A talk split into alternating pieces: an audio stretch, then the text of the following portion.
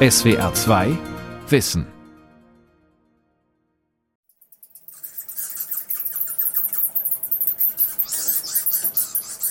Weltweit gibt es rund 1400 Fledermausarten. Kein anderes Säugetier lebt in so großen Sozialverbänden. Die Tiere sind Meister der Kommunikation. Manche Arten singen sogar, um Weibchen anzulocken oder um ein Revier zu verteidigen, ähnlich wie Singvögel das auch tun. Früher galten Fledermäuse als gefährliche Blutsauger. Heute sind sie für viele die bösen Corona-Überträger. Es ist auch vorgekommen, dass äh, Fledermauskästen von den Bäumen runtergeschlagen wurden. Auch die Klimakrise macht den Fledermäusen zu schaffen. Um sie zu schützen, baut die Deutsche Bahn Fledermausbrücken. Waren Sie selbst überrascht, auf was man da alles achten muss, wenn man was für Fledermäuse baut? Ja, absolut. Die Forschung warnt. Sterben Fledermäuse aus, wird es auch für uns Menschen gefährlich. Bedrohte Fledermaus. Kommunikationsgenie im Klimastress von Lukas Meyer-Blankenburg. Fledermäuse sind wichtig für die Land- und Forstwirtschaft, aber auch für die Medizin. Sie fangen Schädlinge und Mücken, die Krankheitsüberträger sein können. Je nachdem, wie groß ihr Hunger ist, futtert eine Fledermaus bis zu 3000 Insekten pro Nacht. Die Tiere leben ungewöhnlich lange, dafür, dass sie so klein sind. Ihre Zellen bleiben länger jung. Die älteste bekannte Fledermaus wurde 43 Jahre alt. Außerdem sind sie oft zu Tausenden an einem Ort anzutreffen, praktisch für die Forschung, und sie tragen etliche interessante Virenstämme in sich. Fledermäuse haben erstaunliche Fähigkeiten, um sich zu orientieren und miteinander zu kommunizieren. Je mehr sie sich mit ihnen beschäftigen, desto faszinierender werden die artistischen Flieger. Hallo. Ja, hallo. Ich habe äh, gerade den Toreingang passiert. Wunderbar, wir hm. laufen in Ihre Richtung. Bis Prima. gleich. Bis gleich. Nur wenige Forscherinnen und Forscher in Deutschland kennen sich so gut aus mit Fledermäusen wie Mirjam Knörnschild, Wissenschaftlerin am Museum für Naturkunde und der Freien Universität Berlin. Die Kommunikation der Tiere ist das Spezialgebiet der Biologin. Sie konnte mit ihrem Team nachweisen, dass die Kinder der großen Sackflügelfledermaus brabbeln wie menschliche Babys und dass sie den für die Art typischen Gesang von ihren Eltern beigebracht bekommen. Das heißt, Fledermäuse können, ähnlich wie Menschen, Laute imitieren und lernen. Hallo. Wir schwanken uns entgegen im Halbdunkel. Mirjam, hallo. An diesem kühlen Herbstabend ist Mirjam Knörnschild auf Fledermaussuche in der Spandauer Zitadelle, eine Renaissancefestung am Havelufer und beliebtes Winterquartier für tausende Fledermäuse. Sie hofft vor allem auf große Mausohren, ihre Lieblingsart. Und wenn man sie so aus der Nähe sieht, sind sie auch wirklich hübsch. Also diese kleinen Näschen und diese großen Ohren, und ach, die sind schon toll. Mit dabei ist Jörg Harder, laut Berliner Zeitung der Batman von Spandau.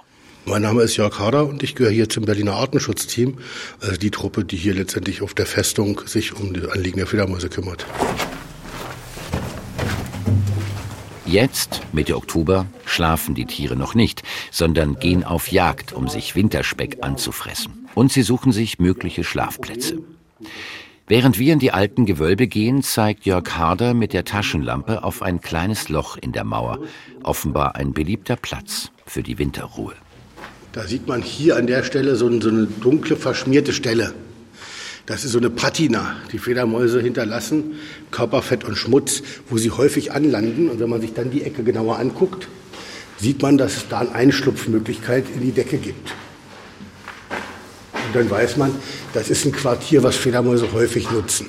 In der Spandauer Zitadelle überwintern verschiedene Fledermausarten, insgesamt bis zu 10.000 Tiere pro Winter.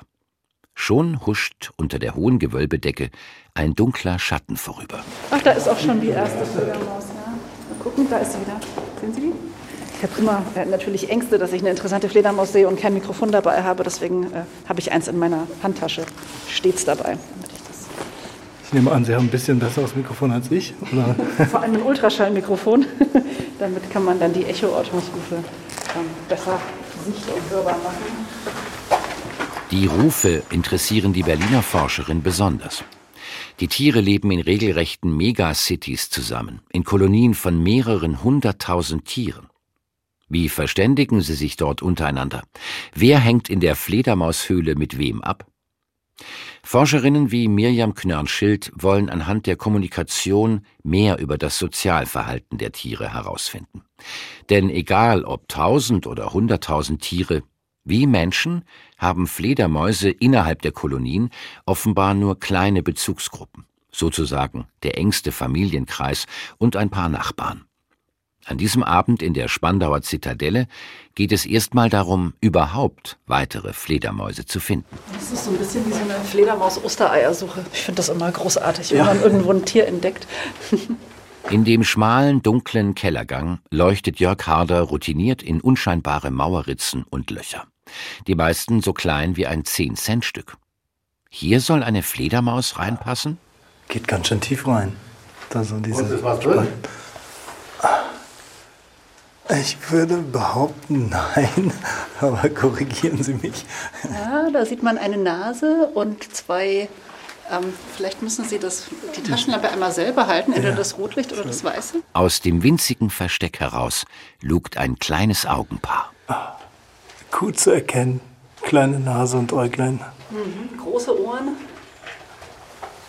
Waren sie Ihre Lieblinge? Nee, Nein, die, die, äh, die, großen Mausohren sind tatsächlich noch größer. Aber, man hat mal jetzt, eine Etage höher. die sind wirklich toll. Also das hier ist jetzt äh, eine, ne, was bist du? Das ist eine Fransenfledermaus. Jetzt sieht man das Ohr ganz schön. Wasser- und Fransenfledermäuse sind einander relativ ähnlich, aber die Ohrform und ähm, so das, wie, wie das ganze Gesichtchen so geformt ist, ermöglicht, wenn die Tiere gut hängen, dann doch eine Arterkennung, auch wenn man nicht sehr viel von ihnen sieht. Und sagen tut das gute Tier gerade nichts. Fledermäuse stehen deutschlandweit unter Schutz. Das gilt besonders für ihre Winterquartiere.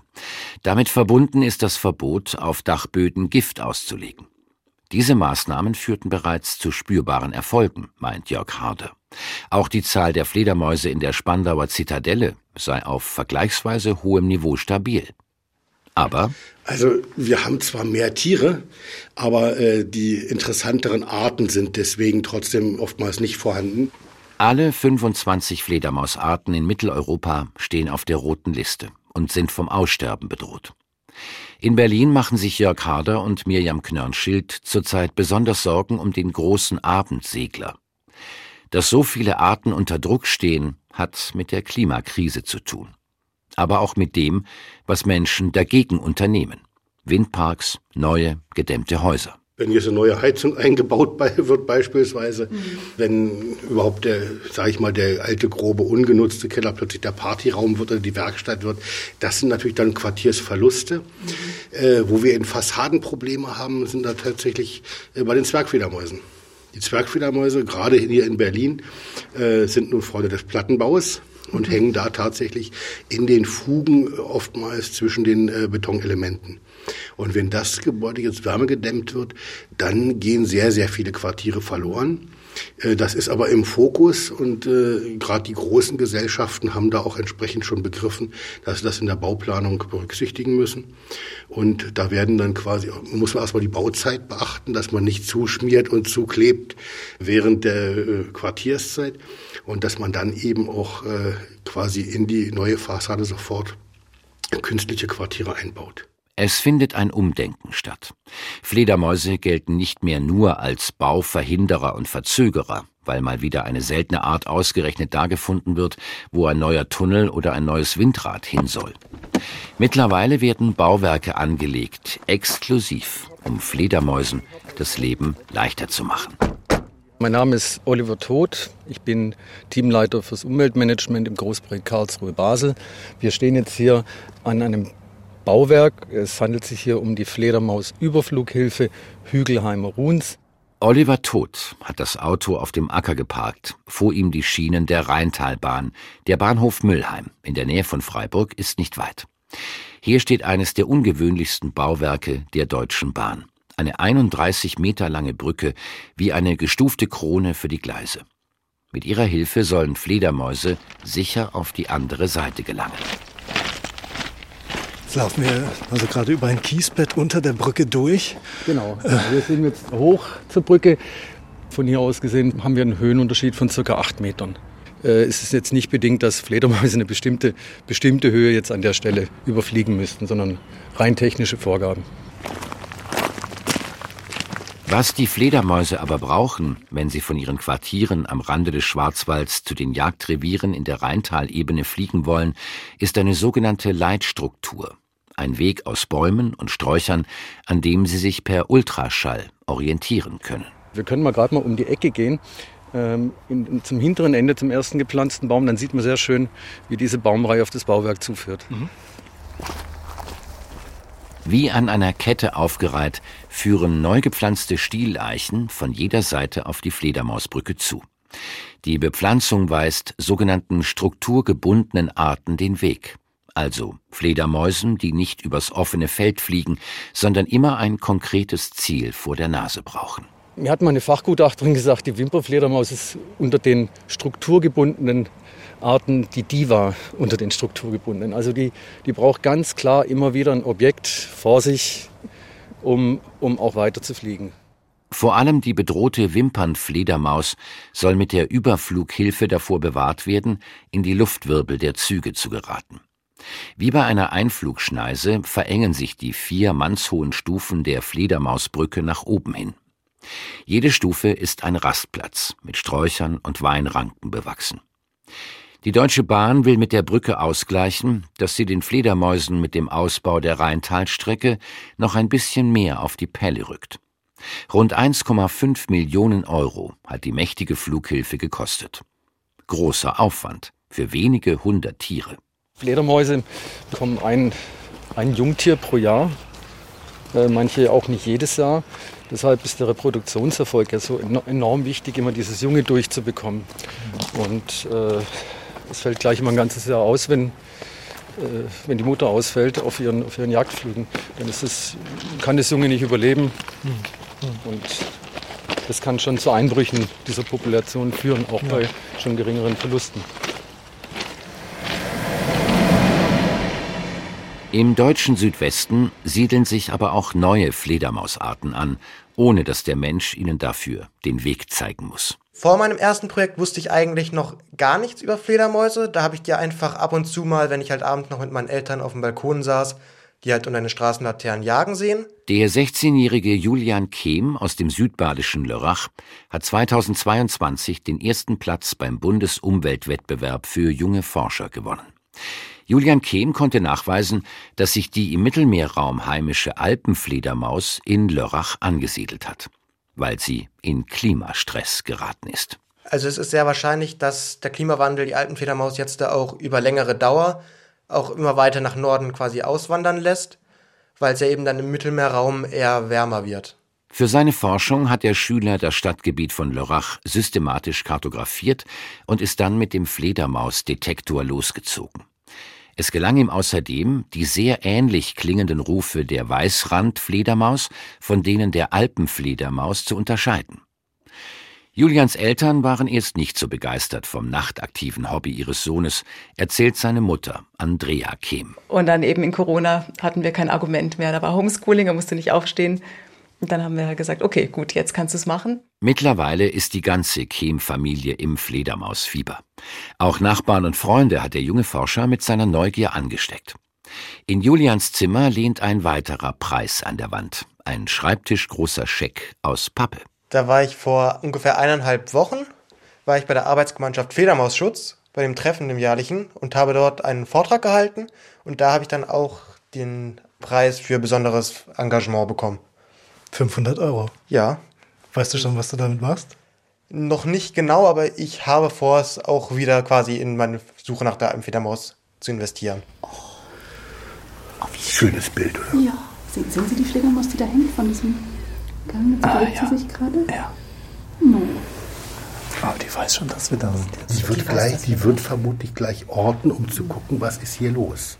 In den Gewölbekellern der Spandauer Zitadelle bietet sich Mirjam Knörnschild und Jörg Harder ein besonders schöner Anblick. Mitten in einem Torbogen hängt frei eine Fledermaus. Vorsichtig geht Mirjam Knörnschild näher. Ein leises Zwitschern ist zu hören. Allerdings von der Forscherin, nicht von der Fledermaus. Ich versuche so ein bisschen Ultraschall zu machen mit meinem Gezwietsche. Sie vielleicht ein bisschen. Ach, das waren Sie das jetzt, war dachte ich, jetzt ja, kommt ja, schon nee, was. Das, das war ich. Was versuchen Sie jetzt zu sagen? Ähm, nichts Spezielles. Ja. Ich habe gedacht, vielleicht dreht sie sich immer so ein bisschen und guckt zu uns. Möchte nicht.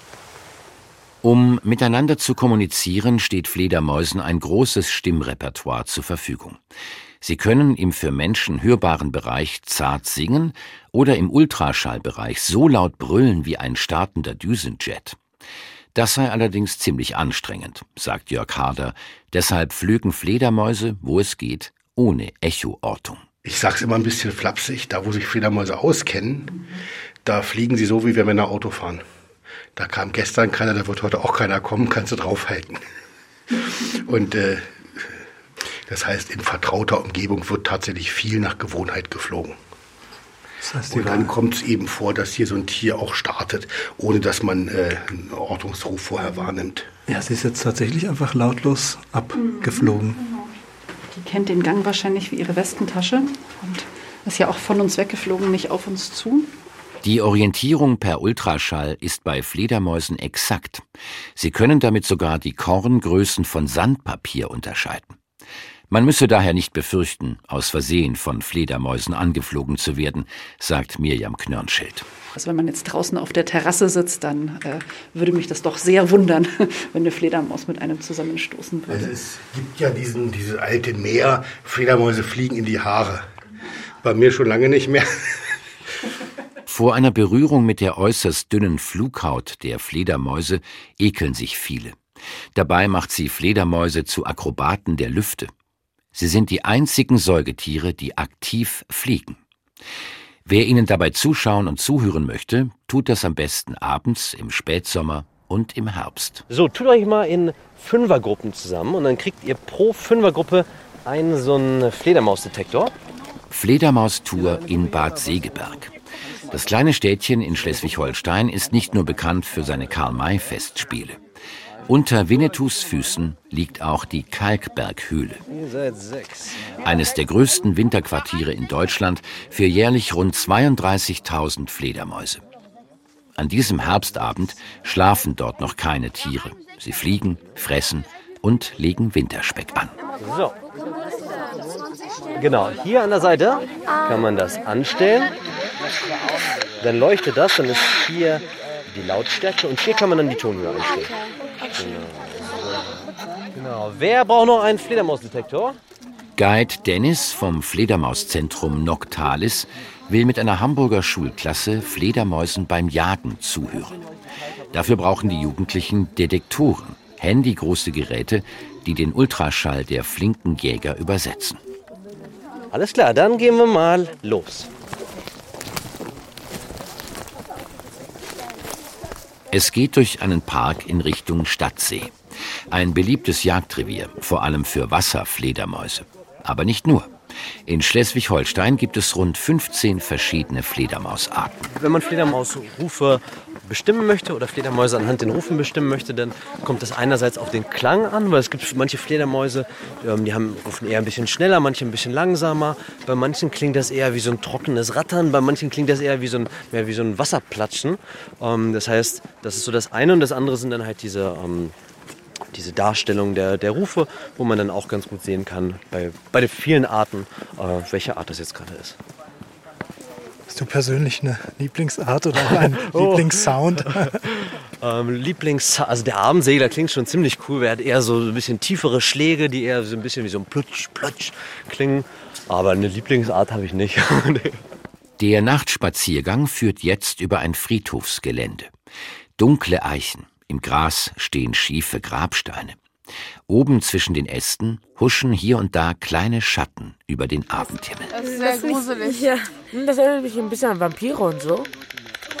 Habt ihr solche Geschichten gehört über Fledermäuse? Dass die Menschen beißen und Blut saugen und sowas? ja, Also nur deswegen von bin, Serien allgemein. deswegen bin ich überrascht, dass nur drei Arten Blut saugen und dann noch von Tieren, nicht von Menschen. Ich dachte auch. Was Neues so für mich. Ja. Fledermausguide Dennis kennt das Gruselklischee vom gefährlichen Blutsauger. Vor Vampiren hat heute aber kaum jemand wirklich Angst. Vor Coronaviren dagegen schon. Auf jeden Fall, gerade ähm, bei Anfang der Pandemie gab es auch viele Anrufe äh, im Noctalis, äh, ob das jetzt ein Problem ist, Leute, die Fledermäuse bei sich zu Hause hatten und da auf einmal ganz besorgt waren. Es ist auch vorgekommen, dass äh, Fledermauskästen von den Bäumen runtergeschlagen wurden, weil Leute ähm, halt Angst, Angst davor hatten, unbegründet, weil ähm, solange man halt die Fledermäuse nicht isst, ist da einfach kein, kein Risiko, dass, man, äh, dass es da eine Übertragung gibt. Ne? Die Nachtwanderer machen Halt am Seeufer. Fledermäuse wie die Wasserfledermaus fliegen gerne dicht über der Wasseroberfläche und nutzen ihre Flughaut als Kescher, um Mücken abzufangen. Die Detektoren schlagen aus. Habt ihr das gerade gehört?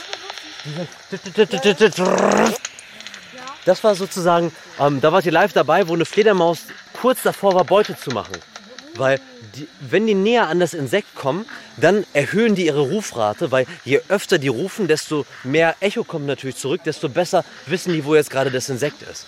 Also das kann man dann manchmal hören, wie das dann immer schneller wird. Und dann macht die manchmal so, macht eine kleine Pause und dann ruft sie halt weiter. Einige Jugendliche halten ihre Detektoren in die Luft, suchen nach den kleinen Jägern und flüstern sich aufgeregt Tonfrequenzen zu. Für diese beiden Mädchen ist die Nachtwanderung eigentlich cool, weil das ist was Neues. Ich habe sowas ja. nie gemacht und ich finde das cool, weil dann können wir an einem bestimmten Ort stehen bleiben und dann gucken wir und finden die Fledermäuse. Ich wusste fast gar nichts über Fledermäuse. Ich wusste so, dass sie nachtaktiv sind oder sowas. Also ja, das. Äh, aber mehr wusste ich auch nicht so viel. Ich dachte nicht, ich wusste nicht mal, dass sie solche Geräusche machen. ich auch. Geräusche klingt fast ein bisschen harmlos. Fledermäuse machen gewaltig Krach. Zum Glück auf einer für den Menschen nicht hörbaren Tonhöhe. Ein Team der dänischen Universität in Odense hat herausgefunden, dass Wasserfledermäuse auf der Jagd ihre Beute anschreien. Die Tiere brüllen dabei tief und kehlig, ungefähr so wie Death Metal Sänger es tun. Wenn Sie also eine Mücke wären und sich Ihnen eine Fledermaus nähert, würde das ungefähr wie die Band Corpse Grinder klingen.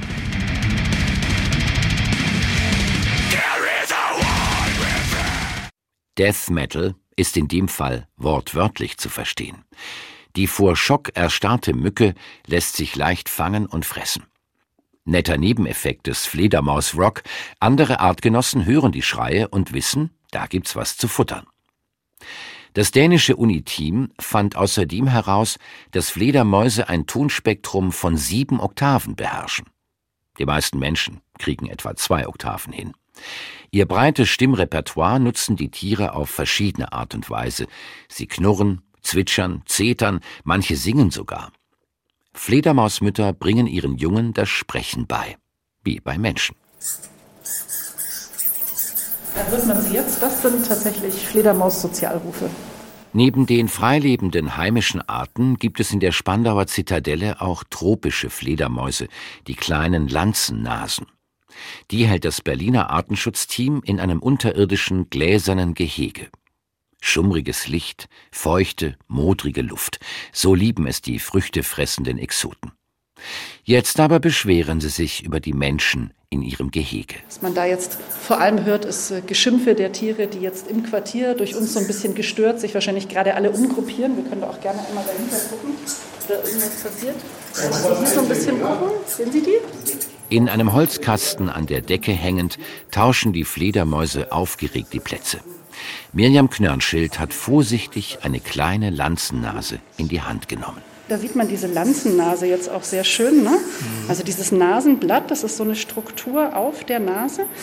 Und das kann die Fledermaus ähm, sozusagen mit ähm, vielen kleinen Muskelgruppen bewegen und damit kann sie die Echoortung, die manchmal eben auch durch die Nase ausgestoßen wird, wirklich äh, so lenken, wie man auch den Strahl von der Taschenlampe sozusagen lenken würde. Ne? Mirjam Knörnschild kann stundenlang begeistert über Fledermäuse reden. Wieder draußen erzählt die Biologin, wie sie als junge Frau eher zufällig zu den Tieren kam. Eigentlich wollte sie Philosophie oder Germanistik studieren, aber ihr Vater riet ihr erstmal eine Reise zu machen. Und deswegen war ich in Mittelamerika reisen und habe durch Zufall in Costa Rica ein kanadisches äh, Forscher-Ehepaar getroffen, die haben mit Fledermäusen gearbeitet. Und ich hatte noch nie eine Fledermaus gesehen und habe gedacht, ach, da kann ich ja vielleicht mal mit und ähm, vielleicht darf ich mir mal eine angucken oder so.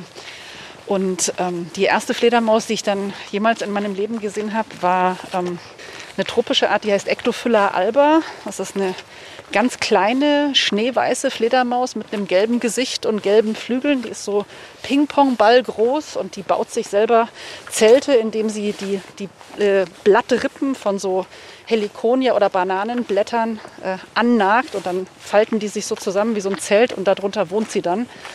Und ja, so eine Fledermaus habe ich gesehen und danach war es vorbei. Sowohl mit der Philosophie als auch mit der Germanistik. Danach habe ich Biologie studiert und bin bei den Fledermäusen geblieben. Weil Fledermäuse in großen Gruppen zusammenleben, ist ihr soziales Verhalten und, wenn man so will, ihre Sprache sehr komplex. Einzelne Fledermausarten haben sogar unterschiedliche Dialekte. Es gäbe eine große kulturelle Vielfalt, sagt Mirjam Knörnschild, die zu erforschen aber sehr viel Geduld erfordert. Es ist fraglich, ob noch genug Zeit dafür da ist. Hierzulande machen Quartiersverluste, Pestizide in der Landwirtschaft und Lichtverschmutzung Fledermäusen das Leben schwer. Auch der massive Ausbau der Windenergie ist ein Problem. In den vergangenen Jahren sind Millionen Fledermäuse in Nordamerika an einer Pilzerkrankung gestorben. Ich persönlich finde es immer schwierig, wenn man Arten nur deswegen schützen möchte, weil sie potenziell nützlich sein könnten für den Menschen. Das finde ich äh, ethisch schwierig so, aber es ist natürlich ein zusätzlicher Faktor in der medizinischen Forschung etwa. Die Hoffnung besteht, dass man vielleicht Telomerreparaturmechanismen oder andere zelluläre ähm, Reparaturmechanismen an ihnen erforschen kann, die Menschen wiederum helfen können, Krebs zum Beispiel äh, zu bekämpfen. Es gibt so viele Anpassungen, auch wie Fledermäuse zum Beispiel mit, mit Krankheitserregern koexistieren, ohne selber schwer krank zu werden, wo man sich durchaus, denke ich, auch ähm, einiges in der biomedizinischen Forschung zum Beispiel abschauen kann. Und ich glaube, das gilt für, für alle Arten. Ne? Was, wir, was wir verlieren, kommt halt einfach nicht wieder. Und oft kann man den Wert dessen, was man verloren hat, erst im Nachhinein beziffern. Und das wäre schlimm, wenn uns das mit den Fledermäusen passieren würde. Deshalb hofft Mirjam Knörnschild, dass sich mehr Menschen für die Fledermäuse in ihrer Nachbarschaft begeistern. Jede und jeder kann viel für die Tiere tun mit insektenfreundlichen Pflanzen im Garten, einem Fledermauskasten aus dem Baumarkt als Schlafplatz oder indem man im Supermarkt Bioprodukte kauft und damit eine naturschonendere Landwirtschaft fördert. Und vielleicht auch, indem Eltern ihren Kindern nichts von Vampiren erzählen, sondern davon, wie spannend die echten Fledermäuse sein können. Wir wollen heute was lernen über Elefanten. Nein. Okay. Wir wollen was lernen über Tiger. Nein! Auch nicht? Okay. Was denn? Warum seid ihr heute hier? Na? Fledermäuse! Fledermäuse. Na gut, über Fledermäuse weiß ich. In Bad Segeberg zeigt Museumspädagogin Christina Pape-Gens den Kindern einer Grundschulklasse die Ausstellung im Fledermauszentrum Noctalis. Die Tiere stehen auf dem Grundschullehrplan. Die Kinder sind schon kleine Fledermausexperten. Ähm, sie können fliegen. Es gibt ganz verschiedene Arten. Die essen Spinnen. Richtig, sehr lecker. Mhm. In der Ausstellung lernen Kinder und Erwachsene etwas über Aussehen und Verhalten von Fledermäusen und über ihre großen Verwandten, die Flughunde. Ein echtes Exemplar gibt es auch. Flughunddame Foxy ist ein echter Hingucker. Oh, jetzt ist sie. Meistens wissen die Kinder tatsächlich schon mehr als die Erwachsenen. So die Erwachsenen haben noch diese alten Geschichten im Kopf, dass sich die Fledermäuse in den Haaren verfangen und dass sie vielleicht auch ganz glitschig und eklig sind. Und so kommen eigentlich die Erwachsenen immer mit den Vorurteilen hierher und die Kinder sind ganz vorurteilsfrei. Nach der Ausstellung kommt das Highlight, der Besuch der Kalkberghöhle. Wir wollen jetzt in die Kalkberghöhle gehen. Aber dafür muss es dort unten gleich leise sein. Über eine steile Treppe geht es in den, wie Christina Papegenz sagt, größten Kühlschrank der Stadt. Die Höhle ist mehr als zwei Kilometer lang, der besuchbare Teil aber nur ein paar hundert Meter. Und schon da ist die Höhlendecke ziemlich niedrig. So, bist du auf den Kopf aufpassen, gerade die größeren. Und dann geht's los. Jedes Jahr ab Oktober ist die Höhle geschlossen.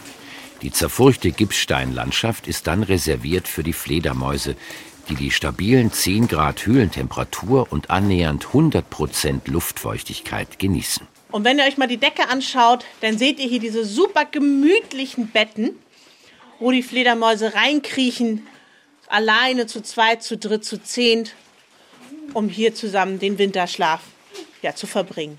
Fledermäuse leben mitten unter uns Menschen. In Höhlen, Plattenbauten oder Eiskellern, als nachtaktive Wesen, aber trotzdem oft außerhalb unserer Wahrnehmung. Ihren Verlust würden wir schmerzlich zu spüren bekommen. Ein paar mehr Mückenstiche wären da noch das kleinste Problem.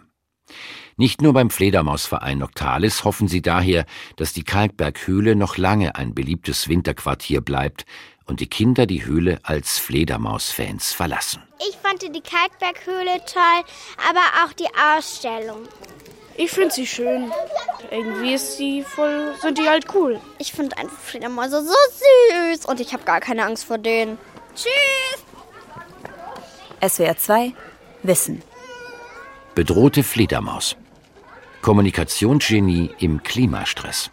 Von Lukas Meyer-Blankenburg. Sprecher Frank Stöckle. Redaktion Sonja Striegel. SWR 2 Wissen Spezial. Das Tier. Das Tier und wir. Hallo, ich bin Vera Kern. Und ich bin Dirk Asendorf aus dem Team von SWR 2 Wissen. Wenn du dich für Tiere interessierst, könnte unsere zehnteilige Reihe Das Tier und wir etwas für dich sein. Wir fragen, warum ist es für viele scheinbar okay, Schweine, Kühe, Kälber und Hühner zu töten und zu essen, während wir unsere geliebten Katzen und Hunde verhätscheln? Wir stellen euch Pferde vor, die als Therapeuten einen guten Job machen, untersuchen den fragwürdigen globalen Handel mit Tieren und wir sagen, wie wir sie besser schützen könnten. In zehn Folgen nehmen wir euch mit in den Zoo, zur Drückjagd, in den Schlachthof, ans Filmset. Denn ja, manche Tiere sind echte Stars. Die SWR 2 Wissen-Reihe Das Tier und Wir gibt es in der ARD Audiothek, in der SWR 2 App und überall sonst, wo es Podcasts gibt. SWR 2 Wissen. Manuskripte und weiterführende Informationen zu unserem Podcast und den einzelnen Folgen gibt es unter swr2wissen.de.